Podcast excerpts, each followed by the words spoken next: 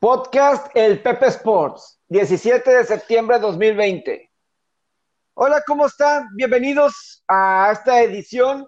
Ojalá que hayan tenido unas felices fiestas patrias. Siempre es bien bonito. Yo en lo particular me encanta la bandera mexicana. Unos dirían, pero tú te crees gringo. No, a mí me gusta la bandera eh, mexicana, me gustan sus tradiciones, me gustan sus colores, etcétera. Y ojalá que la verdad lo hayan pasado bien si se pudieron reunir con amigos, con familia, qué bueno, qué bueno que lo pudieron hacer. Ojalá que lo hayan tomado todo con responsabilidad, con, con cuidado. Y pues aquí ya estamos para platicar de todo lo que está sucediendo alrededor. Y saludo con mucho gusto a Roberto Rivera, alias El Faraón. ¿Cómo estás, Robert? ¿Qué tal tu 16 de septiembre? Hola, Pepe, ¿cómo estás, amigo? Qué gusto saludarte. Te mando un abrazo grande hasta Monterrey. Pues yo también a mí me encanta la bandera, me encanta, me encanta mi país. podremos hablar de casi puro deporte gringo y de deportes extranjeros, pero eso no nos hace ni más ni menos mexicanos. Es algo absurdo que, que nos cataloguen como malinchistas o ese tipo de, cuestiones tontas por, por no, no, no enfocar el, por enfocarlo en deportes de otros países pero a mí me encantan estas fechas, Pepe, porque a mí me encanta comer. Soy muy tragón y, y, y, ayer me eché unos buenos platos de pozole y de tostadas y hoy, como en Navidad, pues recalentado, ¿no? De pozole y tostadas.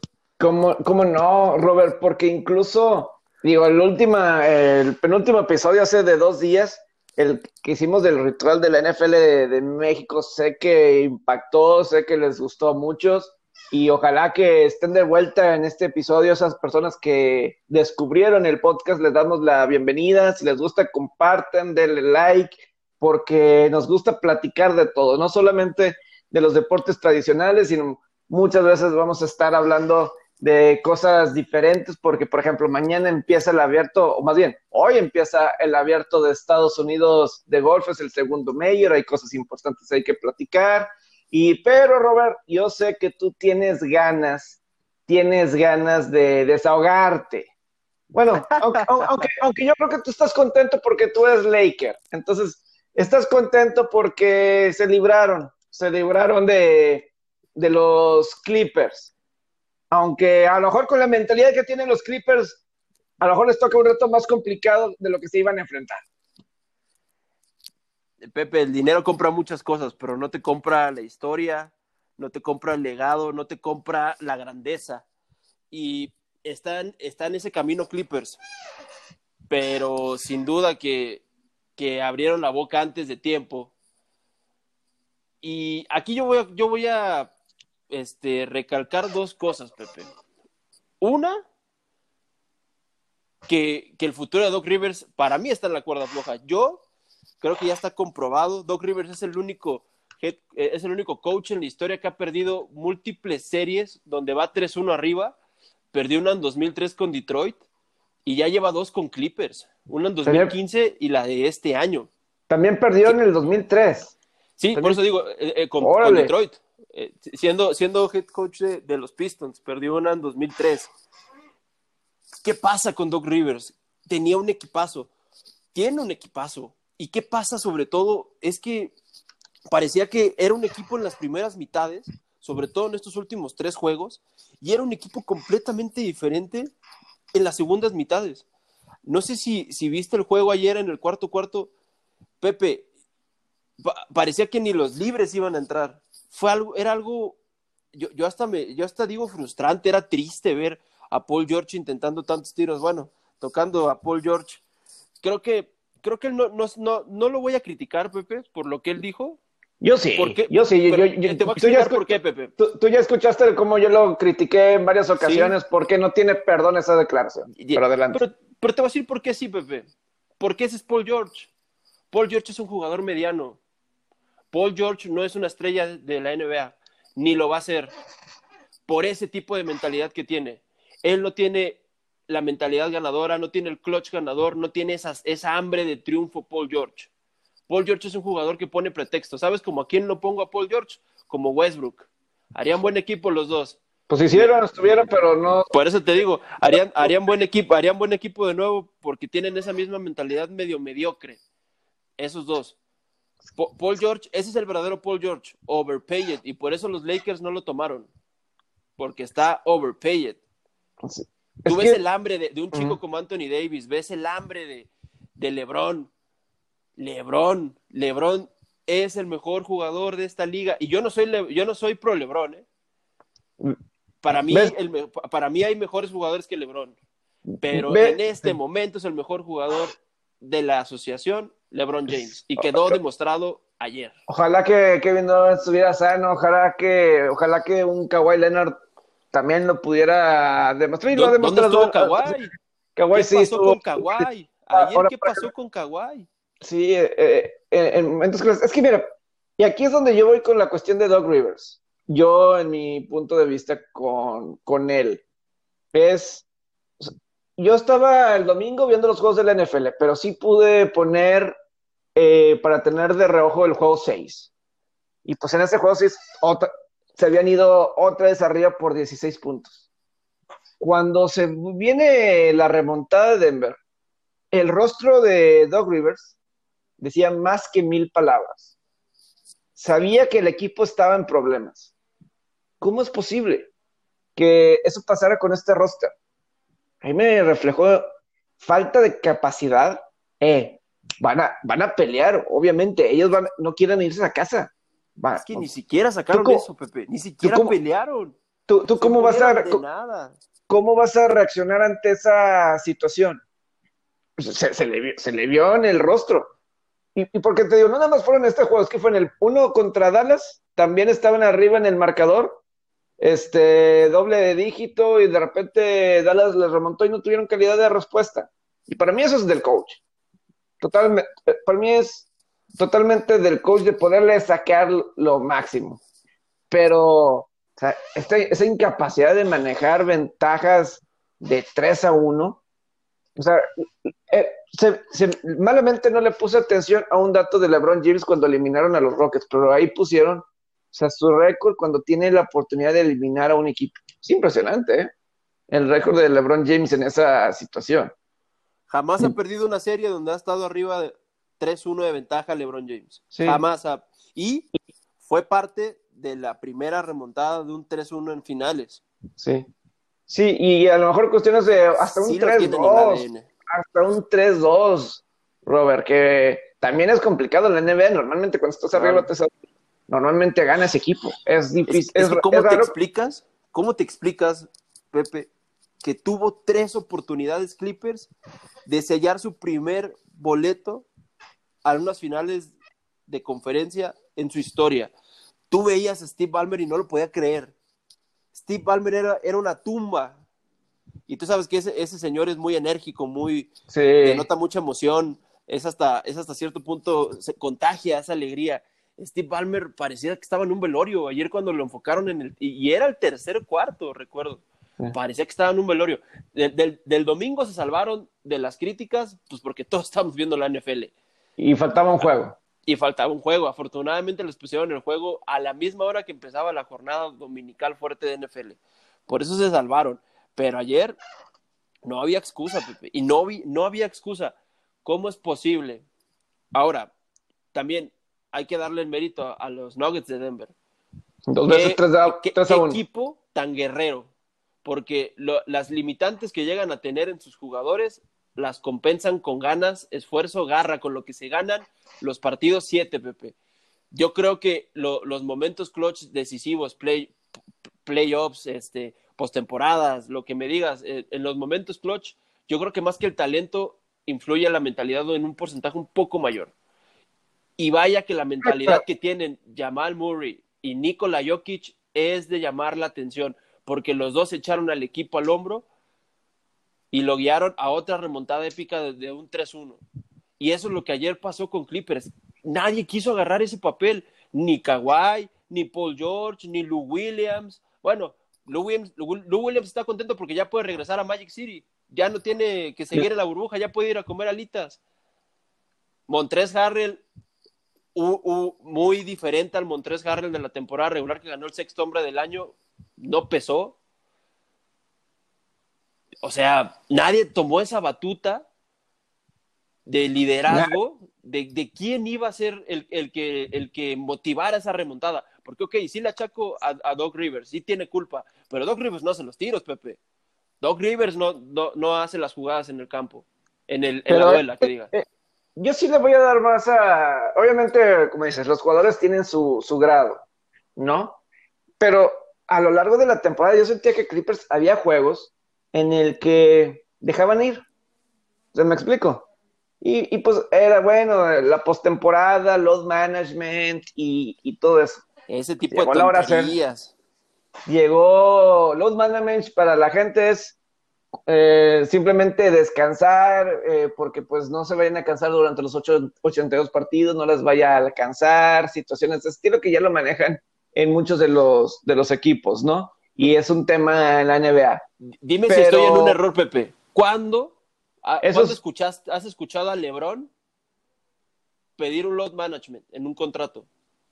En un contrato no, en un contrato no. Digo, sé que el año pasado, el año pasado que, que puso Kawhi Leonard, ¿eh? Esa fue una cláusula que le puso a los Clippers. A mí no me vas a poner a jugar en back-to-back nights. Ah, cabrón. Eh. Perdón por la grosería, pero ah, caray. Pues, entonces, ¿por qué te voy a hacer el mejor pagado de mi equipo si tú nada más quieres venir a flojear? Sí, sí. O sea, ahí, ahí la cuestión, ahí, ahí con, con Kawhi, entonces, es porque dices, ah, con él voy a ser campeón. Digo, si te daba el campeonato iba a valer la pena. Claro. Estamos de acuerdo. Pero ahí la exigencia es mayor en estas circunstancias. Eh, porque obviamente a la liga le afecta el que no juegue ciertos partidos. Eh, Kawhi, a la liga le afecta, porque a veces quieres impulsar, te, quieren impulsar, Kawhi. Claro. Te quieren, te quieren proyectar porque obviamente eres, eres de los mejores jugadores de la liga. Obviamente eres ofensivo, defensivo, has sido múltiples campeón, le has, pues, te has puesto el tú por tú con LeBron y con otros jugadores. Eh, tienes esa capacidad. Eh, pero ese sí es un problema para la liga, que los ratings bajos a principio de la temporada y todo eso, y él descansando cuando le ponen juegos en ESPN, en TNT o estos lugares de nivel nacional. Entonces, o compénsalo con una final, compénsanos con Lakers Clippers en la final del oeste, que eso iba a ser el boom de rating. Lakers Clippers. Ni siquiera nos diste esto en postemporada, ¿no? Entonces, sí es de lamentar, pero para mí ahí va con el coach, con la mentalidad de de juego juego, porque lo que pasó con Clippers, básicamente tenían ganado, voy a decir, seis de los siete partidos que se jugaron. Claro, sin duda. El siete no, el siete no lo voy a contar. Pero estás difícil, ¿estás de acuerdo en lo difícil que es tener que ganar seis partidos en una serie de postemporada? ¿Quién demonios crees que eres que puedes ganar seis juegos de postemporada para dejarlos ir de esa forma? Eh, lo hiciste contra Dallas, dejaste ir uno. Y casi te cuesta que se vayan a siete juegos. Aquí dejaste ir juegos 5 y 6. Eso no puede pasar. Contra equipos buenos. Y eso era lo que me estaba preocupando contra Lakers, si hubieran pasado. O sea, no ibas a poder dar uno. O sea, los juegos que tenías la oportunidad de ganar los, tienes que terminar. Y lo que dices, mentalidad ganadora. Lo que está demostrando Jimmy Butler. Un gran ejemplo. Entonces, simple y sencillamente, Jimmy Butler, eh, el primer año, jugando todos los partidos, impulsándose, queriendo jugar, eh, cargando con el equipo. Necesito hacer 40 puntos, hago 40 puntos. Hago 15, 20, hago 15 y apoyo de otra forma. Y mira dónde está Miami. Yo creo que Miami le va a ganar a Boston. Si tú me preguntas. Eh, Qué gran primer juego también, ¿eh? Qué gran eh, primer juego. Otra que se va a ir a 7. Yo creo que 6. Te voy a decir algo. Para mí,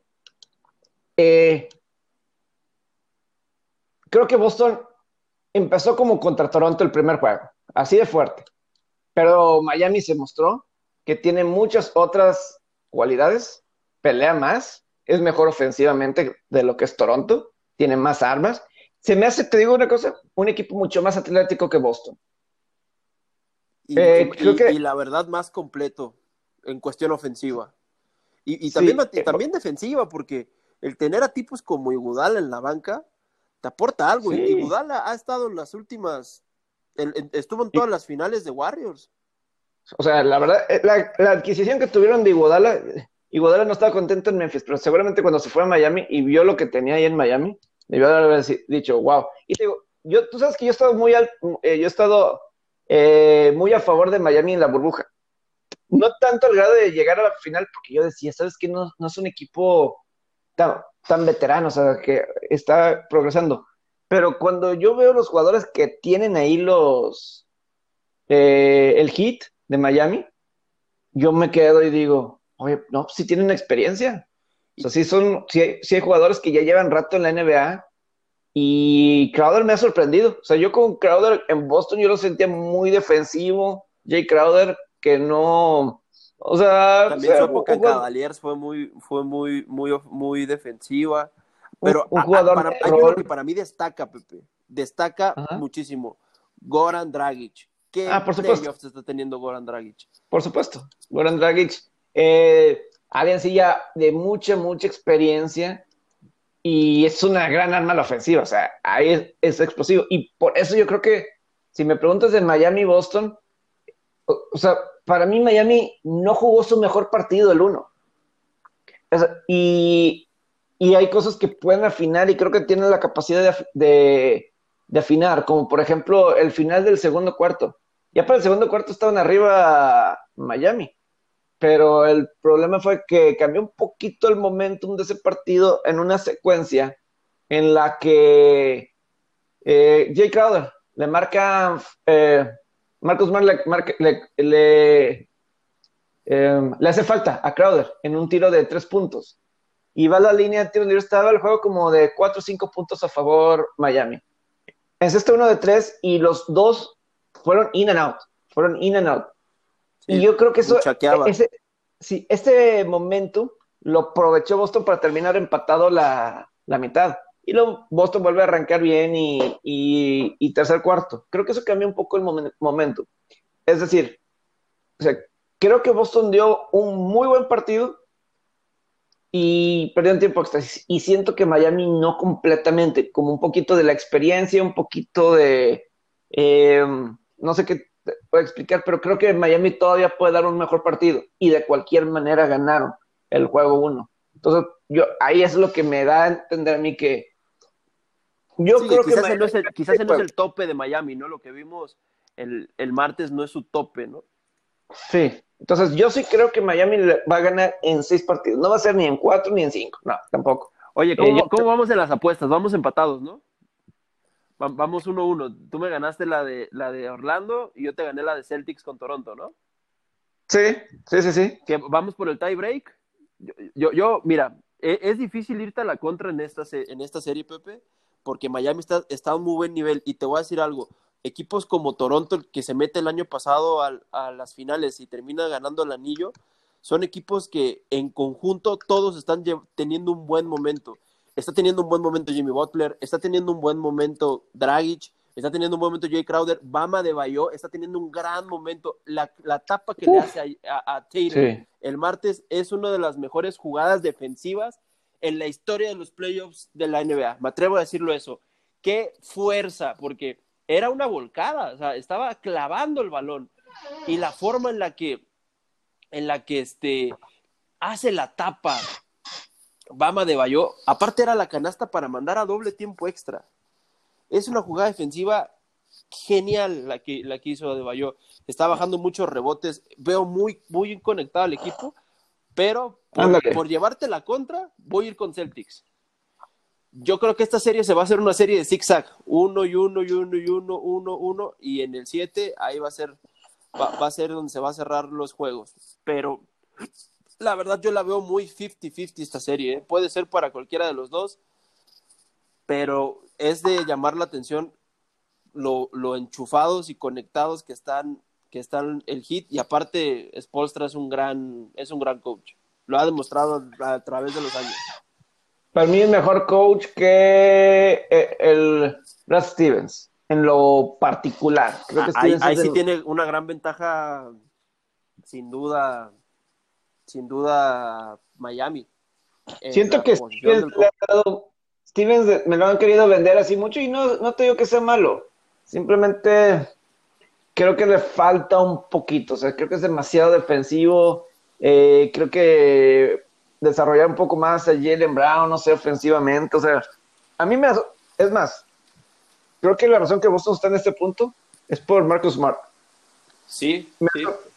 Por, el liderazgo de Jason Tatum. Y te digo algo, ¿quién, quién, me, ¿quién me ha quedado un poquito de ver en Boston? Porque yo pensé que él iba a tomar el liderazgo del equipo, Kemba Walker.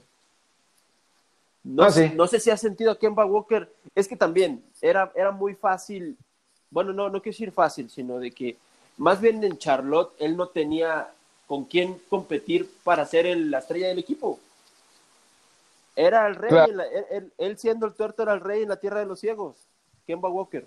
Y aquí tiene que, ya no, ya no tiene tantos tiros como en Charlotte, tiene que, tiene que repartir el rol, pero siento que, que Kemba Walker necesita meterse en ese Kemba Walker que fue All-Star con Charlotte.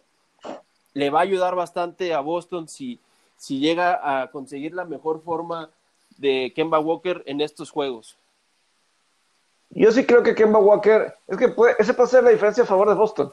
Necesita alguien explotar la ofensiva. Para mí, que Marcus Smart esté saliendo explosivo, yo nunca pensé que ese fuera a ser Marcus Smart. Eh, eso para mí es un bonus en estos momentos. Para la forma en la que ha evolucionado su juego es de llamar la atención. Sí, eh, pero yo sí siento que, o sea, a lo mejor un Tatum, digo, perdón, eh, Kemba Walker Puede ser la diferencia porque si necesitan, yo sí creo que para que a la larga en estos siete juegos Boston pueda pelear, alguien le va a tener que ser Tatum y no, y creo, o alguien más a Marcus Smart. Creo que le falta alguien que sobresalga. Si sale, sobresale alguien más a la ofensiva, y yo creo que el más natural es Walker, ahí es donde le puede dar una mayor pelea a Miami y ahí puede ser la, la diferencia. Pero con Miami no va a ser sencillo porque Toronto era un buen equipo defensivo, a lo mejor mejor que el de Miami, pero Miami no es malo defendiendo. Y tiene a lo mejor más ofensiva que el mismo Toronto. Entonces, simplemente no tenías un playmaker como Jimmy Butler. Y Kyle Lowry es mucho corazón, pero no es Jimmy Butler. Kyle Lowry. Este, fíjate, últimamente en esta postemporada, y ayer lo leí, le están muy, muy, muy fácil tirando el término Hall of Famer. Lo pusieron acá en Lowry, ¿ok? Y sabes, y me voy a atrever a decir algo. Y voy a regresar un poquito con lo de Doc Rivers. Vio un, una nota, una columna de alguien decirle Hall of Famer a Doc Rivers. Espero que no sea por cuestión de todo lo que está ayudando a la cuestión social. Lo de Doc Rivers. Puede ser. Espero, espero que no sea con ese motivo. O sea, de que por ayudar y que es un exjugador y que todo lo que haya ayudado en ese sentido, que no lo hagan de más. Como coach, como todo eso. Porque si tú me preguntas, no es coach del Salón de la Fama. No lo ha demostrado. Ha ganado muchos juegos, pero también hay otros que han ganado muchos juegos. Eh, tú me preguntas, el mismo Spolstra, que me puede decir, no, pues ganó con LeBron James. luego, eh, tú tenías a Kawhi Leonard.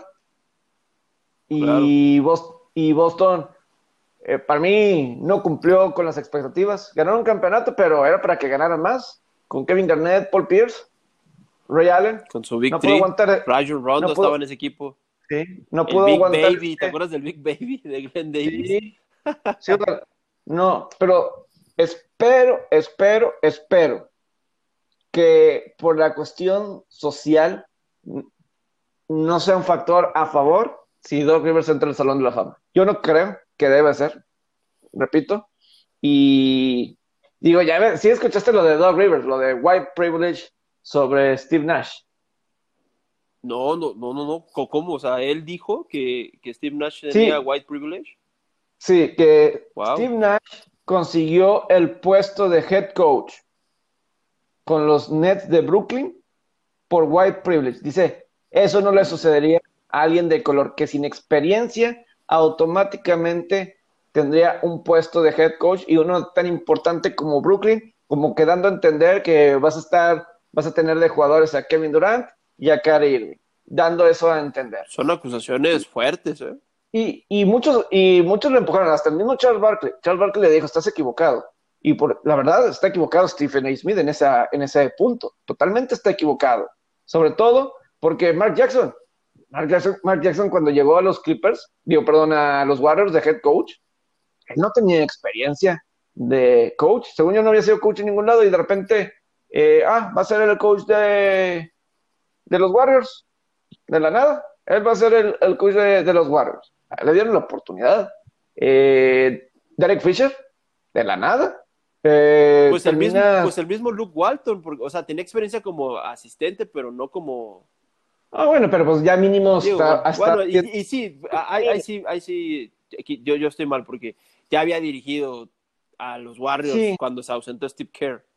Sí, y, pero aquí tenías a alguien que, o sea, hay, hay un par de ejemplos, ¿no? Eh, ahí, digo, es válido la cuestión de Steve Nash, es decir, él de dónde tiene experiencia. Me explico. Para ser head coach, por más que conozcas de básquetbol y hayas sido muy inteligente en tu tiempo como jugador y que seas un gran tipo y que te reconozcan, pero es válido hacer la pregunta si está listo para ser head coach sin, este, así nada más. Eso es válido. Pero más por el white privilege, ha demostrado que sí se les han dado las oportunidades en el básquetbol a otras personas, a otros exjugadores, así de inmediato. El mismo Derek Fisher, eh, o el, mismo Jason Kidd, que bueno, pues también es blanco, pero a mí no se me hace consentido. En las grandes ligas pasó con Aaron Boone era el, analista de ESPN el principal y de repente es el manager de los Yankees, un Yankees que estaba en la final de, la serie de campeonato de la Liga Americana y lo cambiaron. Y entonces, eso, eso, es lo que se me hace extraño.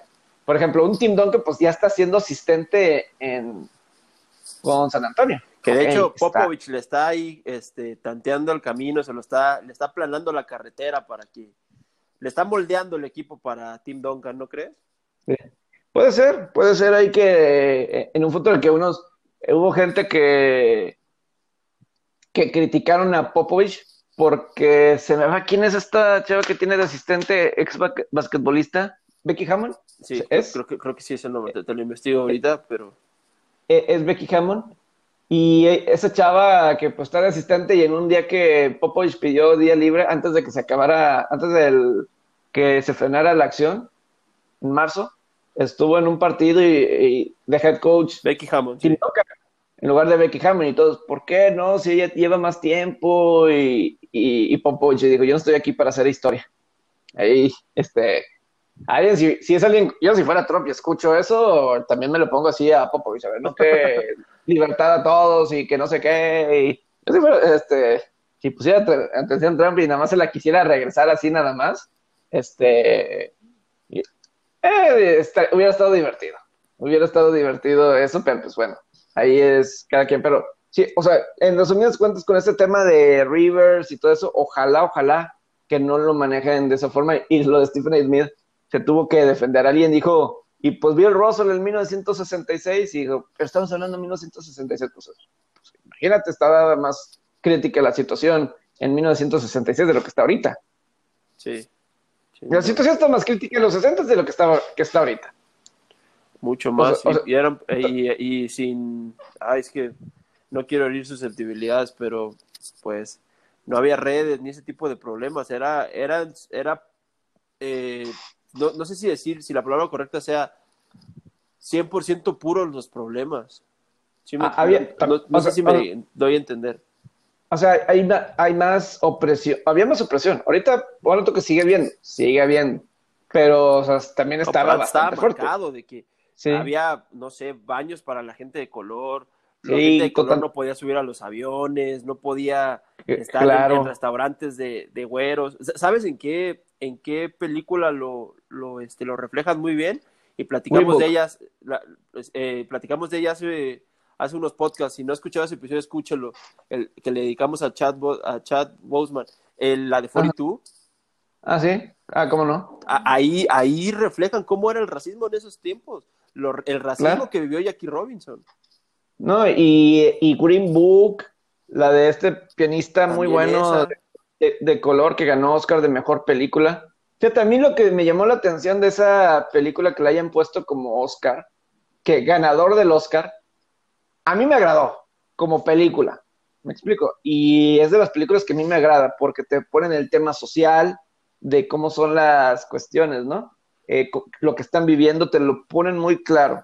Pero yo decía como que no es la película normal que gana mejor película, a veces son cosas más abstractas, donde están más técnica y situación, voy a decir, como lo que vimos este año, Once Upon in Hollywood, que a mí, la, bueno, claro que no lo ganó, lo ganó Parasite, ¿verdad? Ganó, si no me equivoco, la mejor película de este último Oscar, este, Parasites. que la, ¿Ya la viste? Sí, creo que fue la última película que vi. Parásitos. ¿Qué, qué película, ¿no? Sí, creo que fue la última película que vi antes de que se viniera la, pandemia. Después de, los Óscares. Esas, ah, películas son, son brutales películas. Son, o sea, me refiero a la calidad de película.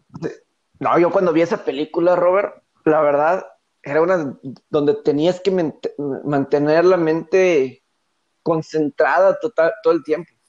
Por una, porque es el, un idioma diferente, ¿no? Del que estás acostumbrado. Entonces tienes que porque no le podías perder el día a la película porque literal cada, cada escena sí, sí era algo trascendental y la forma en la que termina también es, es, es, algo, es muy buena. Si no la han visto, véanla. Sí, está, está, está muy buena y increíble que una película fuera de Estados Unidos gane la mejor película. Y la de, a mí fue lo que a mí me sorprendió de Green Book, de que fuera, era porque no es, no tanto como eso, o la de What's Pony Hollywood, que generó muchas, eh, ganó muchos premios en los Globos de Oro y también en los Oscars. Te voy a decir, yo no disfruto esas películas de Tarantino. Yo la fui a ver y por más que estaba Brad Pitt, Leonardo DiCaprio, es decir, una muy buena, un muy buen elenco, a mí la verdad, no, no me agradan esas películas, se me hacen demasiado abstractas, no sé. ¿Tú dices la de Once Upon a Time? Once Upon in Hollywood. Y esa no la he visto, fíjate, y he tenido ganas de eh, verla. Es que, mira, para los que les gusta el cine, la técnica y todo, les, les gusta. Y entiendo el porqué, pero eh, a mí no, es como la de La La Land y todo eso, a mí la verdad no me gusta. La vi, pero ese musical y todo eso, a mí no me gusta. De La La Land. O sea, por ejemplo, la de Green Book, donde te colocan en situaciones eh, reales de sociedad y de todo eso, a mí me encanta. Y si me lo mezclas con un poco de comedia o un poco de... Eh, te sitúan bien en la situación, súper, súper, súper. Y, y eso es lo que a mí me intriga bastante de esta estas películas. Digo, teníamos pensado esta semana de hablar de Fresh Prince y a lo mejor sin querer estamos cayendo en esto, ¿no? Sin querer queriendo. Pero pues el príncipe de rap es un gran ejemplo de te sitúan cómo estaba la situación en los noventas en Los Ángeles con la cuestión de, del afroamericano y cómo a veces el afroamericano exitoso es discriminado también hasta por su propia gente. Y, qué curioso que, la causa de la discriminación termina siendo hasta el éxito, ¿no?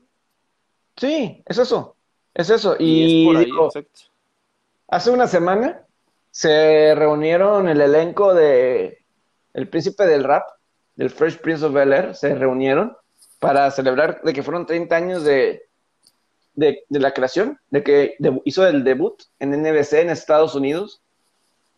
Una de mis series favoritas. Eh, esa serie me lo pones y te puedo decir los diálogos, tal cual, de la, mayoría de los episodios.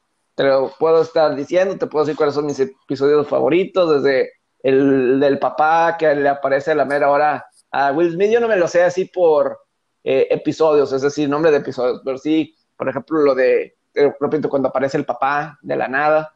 Pero hay una cuestión de racial que hay varios de que ejemplifican mucho la cuestión racial.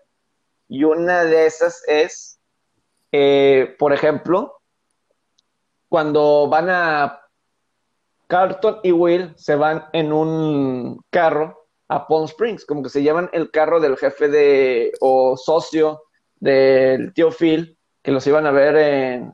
Estoy en lo correcto, ¿verdad? No me quiero confundir de, de costa. Palm Springs, ¿verdad? Sí. Es allá en es Palm Springs, sí, porque no me quiero confundir con este de, de estado, de California y Florida, pero sí, sí, sí, Palm Springs es en California. Es en California. Y pues los detienen, los detiene un policía. Este, y pues el cómo que iban muy lentos y el cómo el cómo los policías trataban al, al afroamericano. Y no podían creer los policías que ese era su carro. Un carro bueno, época en Los Ángeles, así, pues estaban pensando que era carro robado. Y entonces la inocencia de Carlton, seguramente habrá muchos que ya vieron ese episodio, pero la inocencia de Carlton era, hombre, va, nada más platicándolo tranquilo y no va a pasar nada.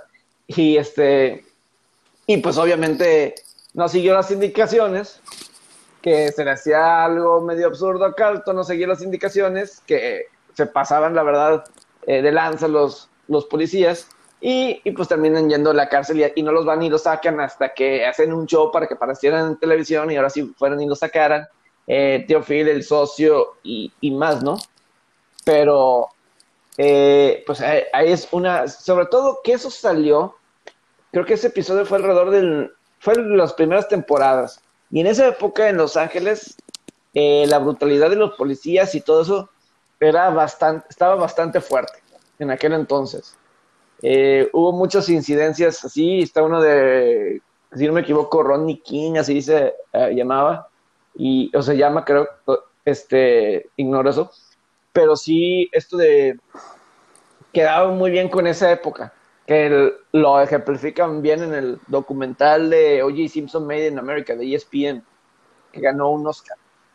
Eso fue muy padre, o sea, eso, como mezclar para que te sitúen en esa situación y pues el príncipe de rap ayudó en muchas formas para contextualizar lo que era una familia afroamericana viviendo en un, área tan exclusiva y, de, y de lujo como es Bel Air, ahí en Los Ángeles. Es como que es una serie que, llegamos a creer que es ficción, que, que son este es un libreto, que, eso solo pasa en las series, en las y, que es comedia, pues al final del día sí terminan reflejando una, una problemática social, ¿no? Y cómo, y, cómo podemos irnos 30 años para, casi 30 años para atrás de esa serie y los problemas siguen siendo iguales. El ser humano no, no, no hemos evolucionado para mejorar eso. Sí, no, no se ha mejorado. Y, es que te, voy a decir algo, y lo voy a comprar un poquito regresando a lo de White Privilege de Stephen A. Porque le respondió Stephen A. a Steve Nash respondió, pero de forma educada, obviamente. Y creo que además Stephen A. Smith dijo que él había hablado, él le habló principalmente a Stephen A. a Steve Nash que porque se, no fue lo que él pensó, o sea, se le malinterpretó lo que dijo fue similar lo de Skip Bayless con lo de la depresión de, de Dak Prescott. Fue similar el misconstrued. Yo no sé qué misconstrued, pero si nos vamos a los comentarios del YouTube de e del video de ESPN, manejaban muchos y mucha gente le ponía ahí en los comentarios. Pero, o sea, o sea, tú no eras de nosotros, o sea, como que estaban dudando de dónde era Stephen A. Smith. O sea, si veías en los comentarios, o sea, como que ya ven a Stephen A. Smith eh, en otro nivel. O sea, ya como que ya no es de ellos. ¿Me explico? Que, eso es algo que en, en el príncipe de rap lo vivía el tío Phil, lo vivía Carlton. Will no, porque pues como que Will venía de Filadelfia y como que se lo reconocían de esa forma. Pero Carlton no. Y cómo se lo hacían saber. Pero se me hizo muy curioso. Si ven en los comentarios, repito, del video de YouTube de ESPN donde responde Stephen A. Smith a lo de este cuate, de Steve Nash, ahí te das cuenta un poco de que hasta con ellos mismos tienen problemas. ¿Me explico? Entre ellos, que tienen que resolver todavía. Eh, se me hace muy interesante cómo LeBron está tratando de meter ahí y, haciendo su, lucha, ¿no? en ese sentido. Pero es, muy curioso esa situación con esto del príncipe del rap de, repito, el, episodio donde tratan de entrar en una fraternidad, Will y Carlton, pero una persona eh, no quería, y más bien para quienes en estas fraternidades les tratan de, a ver, quieres entrar a esta fraternidad, tienes que limpiar baños, tienes que eh, traernos de comer o no sé qué tantas cosas tratan de hacer muchas veces, el toso, lo que sea, ¿no? Y, y con Carlton, pues se le estaba pasando de lanza de que baños y no sé qué tantas cosas más, muchas cosas más. Y al final le, dijo a Carlton, oye, este, pero pues tú, este, sí, sí, porque te estábamos poniendo a hacer lo que a ti no, tú no haces que tienes a un mayordomo que te lo haga. Y, pues obviamente ahí Carlton se, y se sabe defender bastante bien en ese sentido, pero eso es por lo que pasa gente a esos, a esos niveles. Y es muchas veces lo que batalla el atleta afroamericano cuando llega y tiene mucho dinero, dinero en los deportes. Porque esa gente, esos atletas, pues tiene mucha gente detrás. Y dice, eh, acuérdate cuando estabas aquí conmigo, eras de nosotros. Y muchos caen en la presión, ¿sabes qué? Tengo que cumplir porque son mis brothers. ¿Sabes dónde, dónde está súper reflejado eso bien, bien, bien real? ¿Has visto la serie de Ballers, la que hace Dwayne Johnson, La Roca? Que esa gente lo vi, lo vi un rato, pero ya no me piqué tanto, pero sí, sí la vi un rato, unas, las primeras dos, tres temporadas. Yo creo que sí recuerdas que en la primera temporada hay un chico, recuerdo, no recuerdo el nombre del, del, del personaje en, el, en, el, en la serie, pero él me parece que es este linebacker, es, defensivo en los vaqueros de Dallas. Era liniero, sí, sí, sí. Ah, y que tenía un chavo que estaba ahí jedingueando de que, ah, dinero, dinero. Que, que, que, le pide prestado 300 mil dólares a la Roca, y la Roca creo que es lo único que tenía. Y él le dice, te los voy a prestar porque confío en ti pero él lo necesitaba porque, porque cuando le va a cobrar, le dice, le dice el chavo, cuando firme mi primer contrato te los voy a pagar. Y la Roca pues ve potencial y le presta el dinero. Pero el, el chavo necesita el dinero porque él, él mantiene en su casa 30 personas. Y es lo que le dice Dwayne Johnson, ¿por qué mantienes 30 personas? Y él dice, es que ellos ellos, ellos eran, son mi gente y son los que estuvieron conmigo cuando no tuve nada y todo. Y, y solamente despilfarran en la lana de este brother. Ahí está súper bien, bien demostrado. Y de hecho esa es la trama como pasa en las primeras dos o tres temporadas. De cómo, de, eso, de esa problemática que tú cuentas, porque es, es una muy común en el deportista estadounidense. Y más en el afroamericano. Lo han platicado, gente como Charles Barkley lo platicado. No sé, no sé si te acuerdas de un corredor, Trent Richardson, de los que fue que fue primera selección de los Browns, eh, fue súper corredor en Alabama fracasó en la NFL, pero fue un súper corredor en Alabama. Pues cuántos no quedan hasta la bancarrota por ese tipo de cuestiones, ¿no? Sí, y el chavo dijo que hubo mucha gente que estaba pidiendo dinero y, y, fue a esa selección general y perdió mucho dinero por esa cuestión de, los amigos que eh, arrastran de, atrás. O sea, yo, yo no, me imagino. Y por ejemplo, alguien como Tiger Woods, alguien como Tiger Woods, que él, la verdad no era de muchos amigos, Tiger Woods, nunca lo fue porque, eh, por más que su familia no era es muy rica, ni el papá ni la mamá nunca fueron así tan, pero sí hacían esfuerzos grandes para eh, diferentes actuaciones, para diferentes este, cuestiones, ¿no? O sea, sí, sí ayudaban en, ese sentido.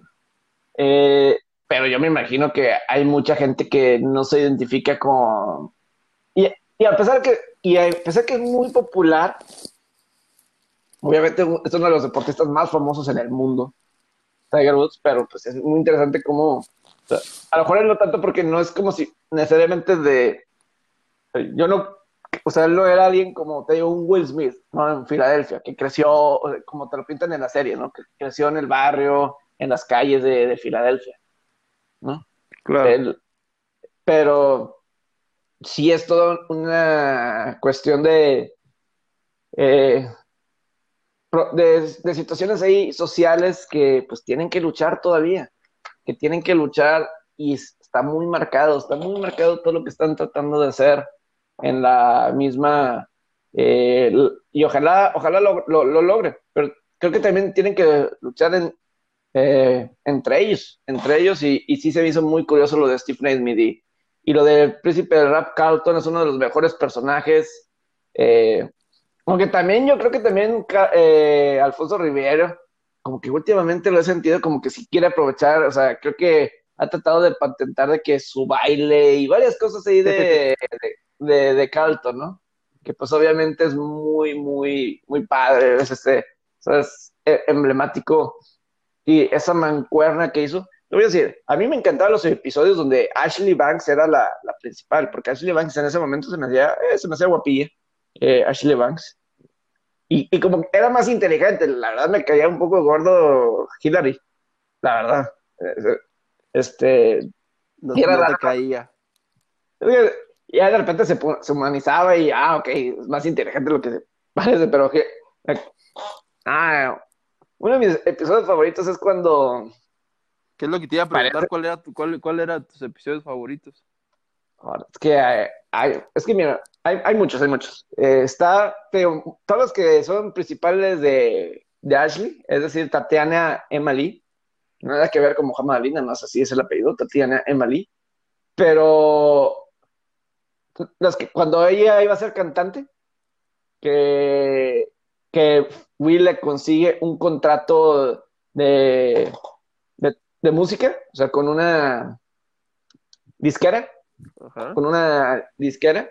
Esa se me hace muy padre. Fueron como que dos episodios.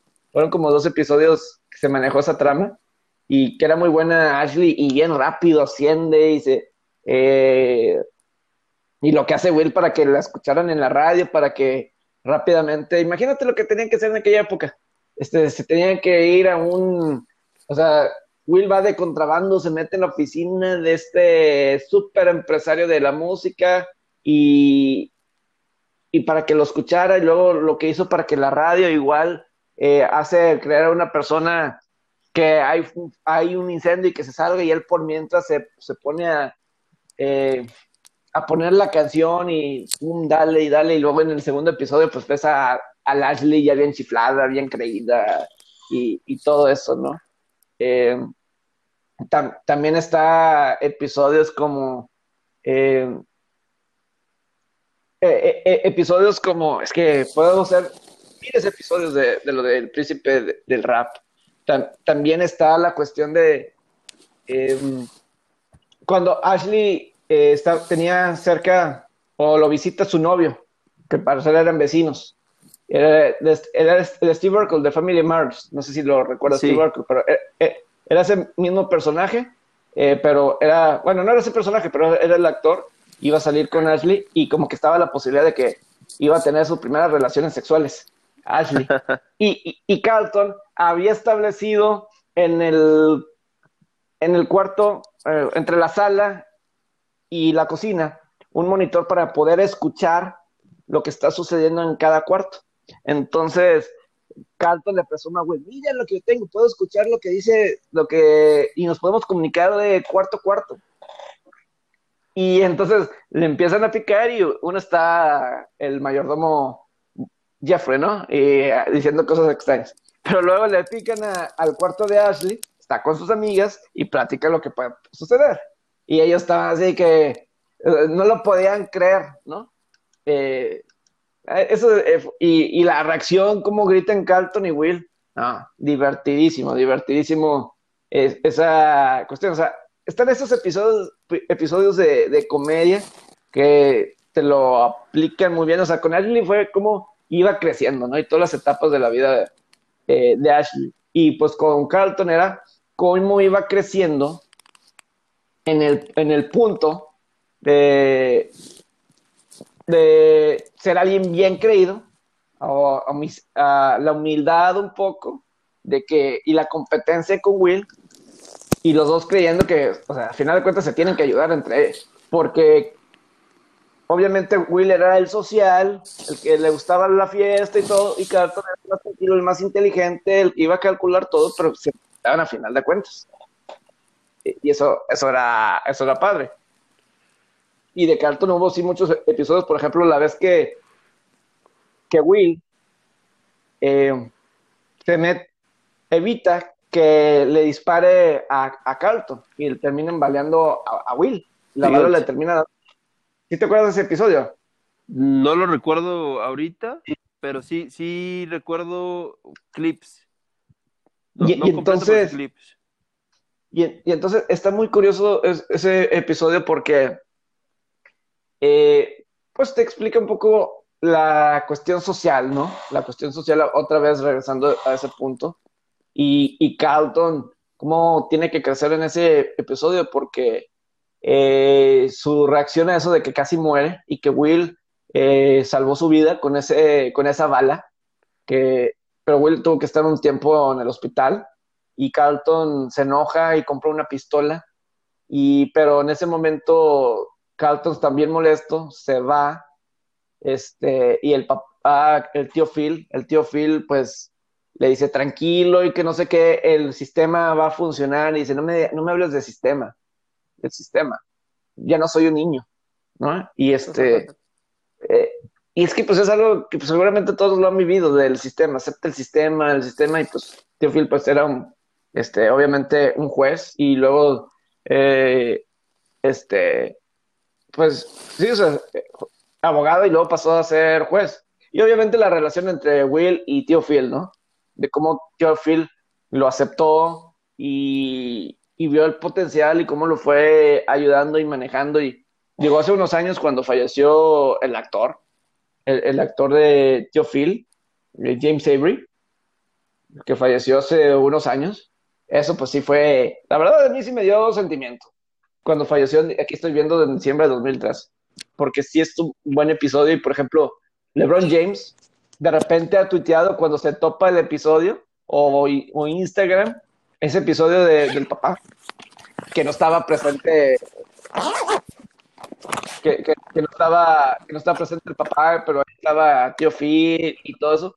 Eso se me hizo muy, muy padre, muy, muy como lo, fue llevando y, toda, toda la experiencia, ¿no? del tío Phil. Eh, es, ese personaje del tío Phil también es, es clásico, es clásico. A veces cuando alguien me hace una comparación con alguien aquí, digo, híjole, no, hombre, pues es, la verdad. Es, que fue un personaje que marcó generaciones. De hecho, eh, e, es, el que, es el que murió hace, hace poco, ¿no? No tiene mucho... Sí, diciembre de 2013. Eh, diciembre de 2013. Volvió a unir al, al, elenco, ¿no? Porque estaban, creo que, distanciados. Sí. Y cuando pasó, pasó su muerte. Sí, no, digo, yo creo que los personajes que realmente pasaron a la historia de ese es, obviamente, Will, que pues obviamente es el mega estrella de tantas películas y todo eso. Es el mega estrella de, de todo eso, hasta terminó siendo productor ejecutivo. Es que es de esos, personajes que, que, pareciera que nacieron para ser ese personaje, ¿no? Sí, totalmente.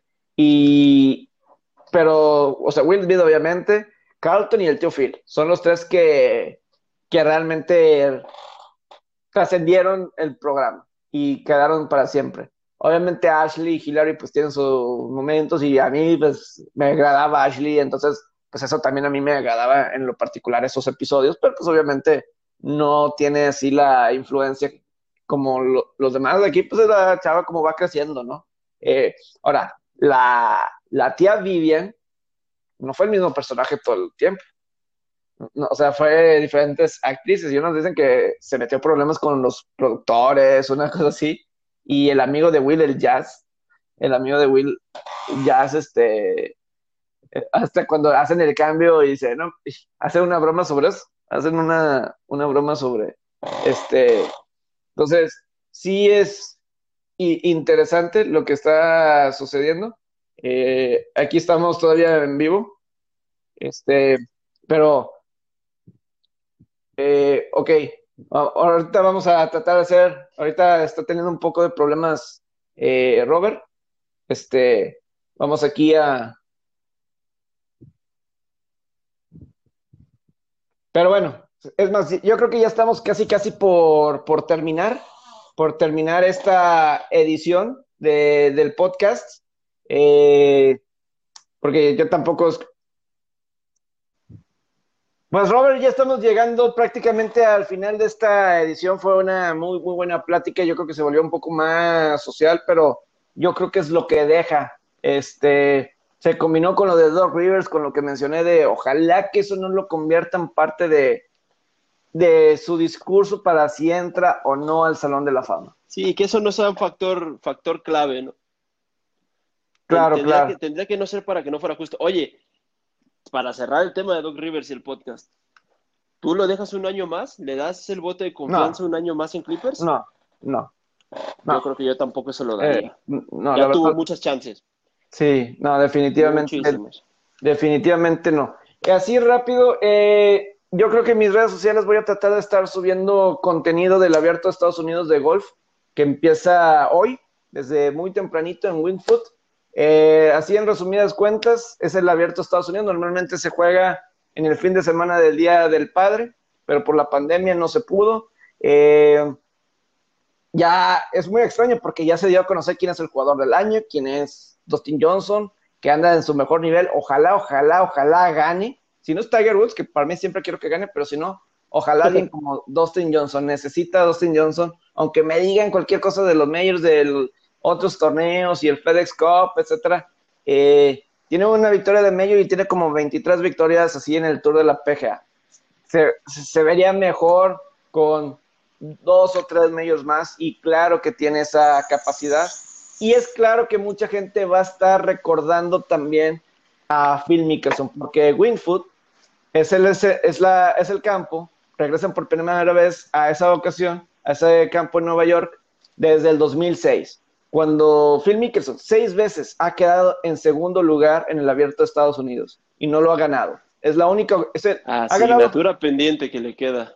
ha ganado todos los majors y probablemente ya no está en su mejor momento y eso ha quedado claro, ya tiene 50 años Phil Mickelson. Pero sí, es, están sus últimas corridas. pero es extraño que no haya ganado el abierto de Estados Unidos. Ganó el abierto británico un, este, un mes después de que quedó en segundo lugar en el 2013 en de Estados Unidos. Eh, pero el caso es que en el 2006 en Wingfoot tuvo su mejor oportunidad. Entró en el hoyo 18 con un tiro de ventaja. Y todo, la jugada era vete al fairway y todo eso.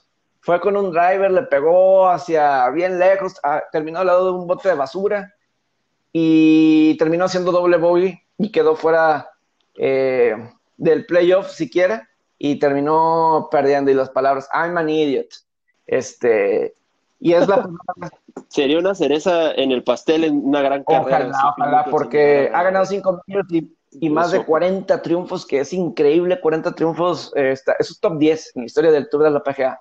Y es irónico que haya ganado el abierto británico, que nunca fue su fuerte, y en la- Estados Unidos seis veces, seis veces ha terminado en segundo lugar, y, van a escuchar esa historia, y voy a tratar de hacer un contenido de eso de, de lo que fue la última vez en Wingfoot, que Tiger la última vez que jugó ese, que fue ahí en Wingfoot, no logró el corte porque había estado un mes sin jugar debido a, a que había fallecido su papá. Y regresó ahí de repente y falló el corte.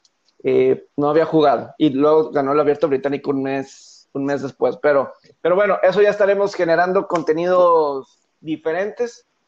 Pues, pues si confías en Phil Mickelson, a que lo gana, Pepe, si le metes 100 pesitos, te llevas 9 mil. Está más 8,900 a ganar. el Ay, US Open. y, y hay que, esto de apuestas, les tengo un dato, sí, para cuando hagamos eh, la previa de, de apuestas, que eso hay que armarlo también, porque tengo un dato, ¿qué pasa si le apuestas un dólar a cada, y ganas a cada underdog en la semana 2? Eso será, Oye, sería un buen tema. pero bueno, Hay que dejarlo en suspenso Sí. para, para como una previa de, Sí. de lo que se viene Pero bueno. A mí me encanta este fin de semana del abierto de Estados Unidos. A ver cómo le hago el domingo. Porque pues está la NFL y a ver cómo le hago para estar con el abierto de Estados Unidos. Pero bueno, Robert, gracias. Gracias, Pepe. Abrazos, saludos, Saludos. a todos.